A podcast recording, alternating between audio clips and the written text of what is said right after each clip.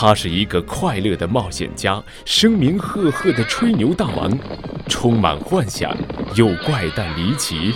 让我们跟着吹牛大王开始一段奇妙的探险之旅吧。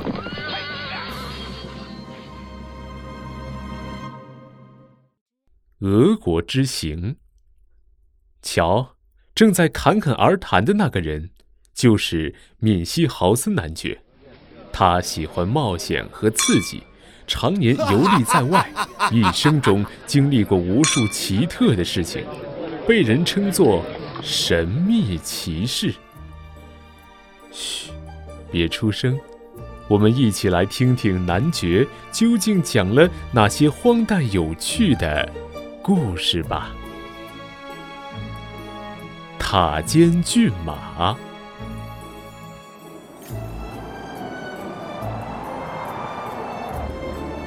大家都知道，俄国是一个幅员辽阔的国家。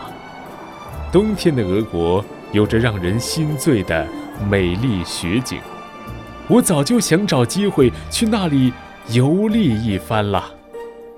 终于，在一个冬天。我告别家人，出发去俄国了。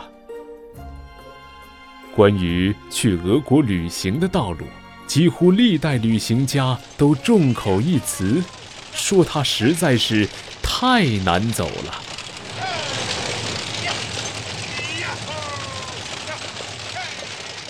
道路坑坑洼洼的，简直比登天的路还要难走。对于这一点，我可不大相信。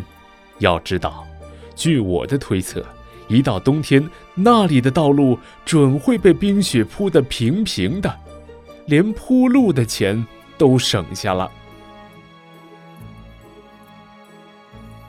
对于一个身体健壮的骑士来说，骑马旅行自然是最舒服的方式了。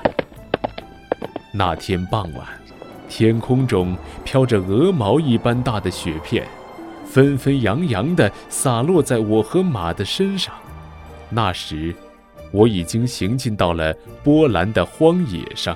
本来我有心边走边欣赏一下北国的美丽雪景，可是天气实在太冷了，刺骨的北风呼呼地吹着，身上的衣服又很单薄。我实在没心情欣赏风景了，只能把身上的披风紧紧地裹了裹，尽快赶路。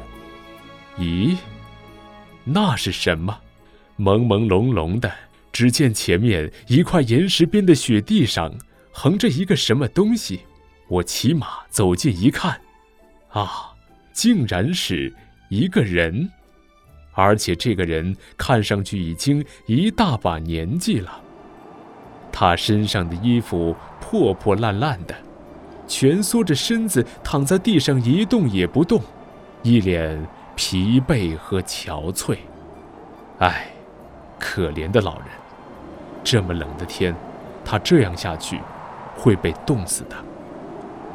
我的怜悯之情顿时涌了上来，虽然自己也冷得要命，但我并没有多想。赶紧脱下自己的披风，盖在老人身上。我就这样更彻底地暴露在了风雪中，冷得浑身直打哆嗦。突然，天上传来一个神秘的声音：“亲爱的孩子，你的好心会得到回报的。”我惊奇地望了望四周，除了躺在地上的老人，这里并没有其他人呢。管他呢！我决定不再去理会这个声音，继续骑马赶路。在这荒郊野外，天气又如此恶劣，天黑之前得赶紧找个住的地方才行。雪越下越大，模糊了我的视线。很快天就黑了下来，简直伸手不见五指。周围听不到人的声音，也看不到一丝村庄的影子。整个大地都被白雪覆盖了，我骑在马上东奔西走，已经分不清哪里是道路了。我这是到哪儿了？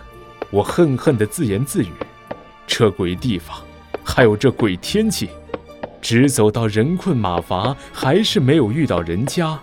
我下了马，看到雪地上露出一截像树桩一样的东西，于是我不管三七二十一，把马拴在了上面，然后搂着枪在旁边的雪地上合衣躺下，美美的睡了一觉。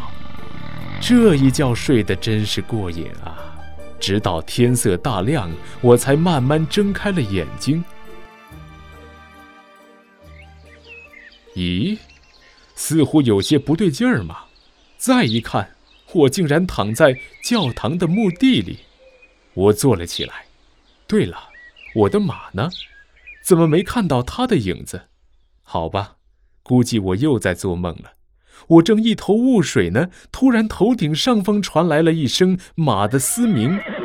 我抬头一看，教堂的塔尖上吊着一匹马，正睁着双眼，可怜巴巴地望着我。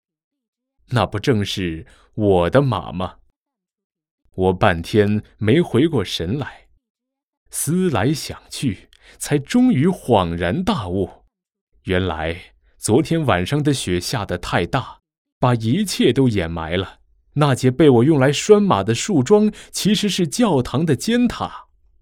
后来太阳升了起来，气温也随之突然升高，于是周围的雪都慢慢融化了。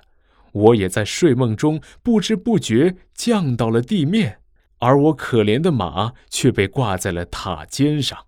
一想明白这些，我就急忙端起枪，砰的一声。打中了马的缰绳，我的马于是安全平稳地落到了地面，撒着欢跑到我的身边。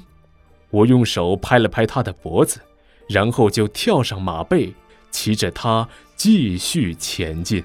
不是我不疼惜自己的马，经历了这番折腾，我得赶紧找个地儿给我俩补充一下体力。前面的路还长着呢。